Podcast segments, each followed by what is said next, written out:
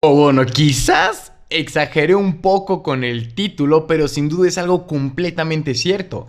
Aquel que no crece no aprende y el que no aprende está destinado a fracasar y obviamente tienes que estar al pendiente de todo lo que el mercado tiene para tú encontrar esas debilidades y sacar mucho provecho al respecto.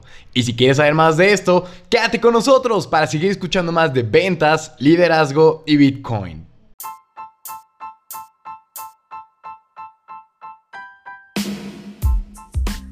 ¿Qué tal, damas caballeros? Les habla César yo desde Guadalajara, Jalisco, México, para platicarles acerca de liderazgo. Y es que esto es muy cierto, aquella persona que no se mueve, o sea, si no te mueves, te mueres, no, no literal, pero imagínate un pez que por un momento en el océano, en el mar, deja de moverse.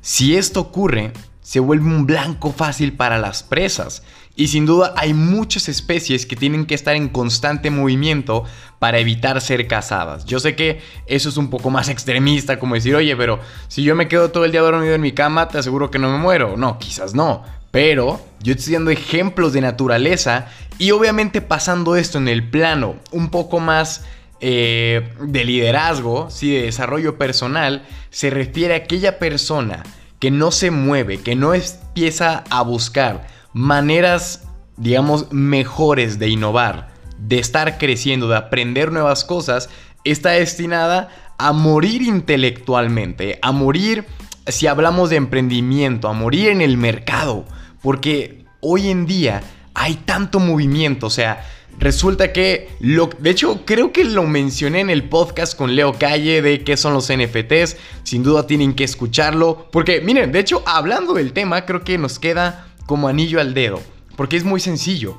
El mundo cripto es algo entre comillas, complejo, pero a la vez no lo es. Si ustedes han estado escuchando estos podcasts a lo largo de estos ya casi dos años, pues a estas alturas ya tienen que tener muy claro qué son cripto, qué es blockchain, las distintas monedas que hay, cómo se compara con el mundo fiat y demás. Entonces, es simplemente asimilar conceptos, pero, pero yo le decía a Leo, oye, es que yo todavía sigo sin entender mucho de Bitcoin. Hay cosas nuevas que van surgiendo. Hay un sinfín de proyectos, de protocolos que cada día surgen. Hay muchos que son basura, otros que son muy interesantes. Por eso salió el tema de los NFT. Entonces imagínate que yo me quedara atorado con Bitcoin toda la vida. Si yo no me pusiera a investigar, si yo no me pusiera a ver cuáles son las próximas tendencias dentro del ecosistema cripto, nunca hubiera pegado con los non-fungible tokens. Y ahí obviamente le hemos sacado muchísimo provecho en ganancias de criptos que hemos comprado, eh, protocolos que ya habíamos tenido y que de pronto empezaron a pompearse. Ya saben que es el pump cuando se empieza a subir el precio bastante. Y es eso, siempre hay que estar buscando. Y ojo, nunca nunca, nunca, nunca vamos a tener un tope de conocimiento. Aquella persona que diga, no, yo ya sé todo, yo te puedo asegurar que esa persona lo único que sabe es que no tiene ni la menor idea de lo que sabe y de lo que hay más allá. Porque si yo te dijera ahorita, yo sé todo sobre Bitcoin, créeme, te estaría mintiendo pero con mayúsculas. Y cualquier persona que te diga yo sé todo sobre Bitcoin, no me gustaría generalizar, pero ah, es que es tan cambiante el mundo, hay tantas cosas nuevas que uno, por ejemplo, yo le, yo le decía a las personas, si ahorita tú te aprendes toda esta metodología, todo el white paper, todo, todo lo que necesitas aprender, pues adivina qué Dentro de un mes va a haber un nuevo protocolo que fue una bifurcación de esa moneda, que es el mismo proyecto, pero con una implementación en el algoritmo Proof of Work, se cambia a Proof of Stake. Entonces, es toda una variable que tú tienes que estar al pendiente de eso. También con tus proyectos hay personas que empiezan a desarrollar un negocio, que empiezan a desarrollar, eh, no sé, N cantidad de cosas y las empiezan a a poner en marcha, empiezan a funcionar, les va muy bien y luego se quedan como en una zona de confort. Y en esta zona de confort el problema es que creemos que lo tenemos todo, que no necesitamos nada y nos empezamos entre comillas a estancar. Eso es bueno, eso es malo, tiene sus dos lados. Les voy a decir por qué es bueno y por qué es malo. Obviamente tampoco hay que estar trabajando toda la vida. Yo sé que siempre vamos a ver influencers que nunca hay que parar, no pain, no gain, hay que seguir, no, este, es, eh, ¿cómo dicen? Bueno, no me acuerdo, pero siempre hay que ir por más, hay que ser muy ambicioso, lo cual estoy completamente de acuerdo. Pero a veces esa ambición requiere sacrificar muchísimas cosas, pero si les digo muchas, son muchas. O sea, no estar con tus amigos, no estar con tu familia, no irte de vacaciones, no disfrutar no sé, de, un buen, de una buena, de un buen coco bajo una palmera, sin preocupación alguna de qué está ocurriendo con tus negocios. Y les digo, es necesario tomarse esos descansos y de pronto no hacer nada una semana o, o yo qué sé, ¿sí? Pero obviamente teniendo en cuenta que tú ya tienes un flujo, que hay un negocio detrás funcionando y que no depende al 100% de ti. Una vez que logras crear eso, un sistema funcional, independiente de ti, entonces aquí es donde miren, entra una parte muy divertida. Que nosotros como humanos, le digo, hay personas que no están de acuerdo con esto, hay otras que sí. Hay gente que me dice, no, güey, es que siempre hay que estar productivo, siempre hay que estar haciendo cosas, siempre hay que estar pensando en qué más. Y yo le digo, sí, está bien.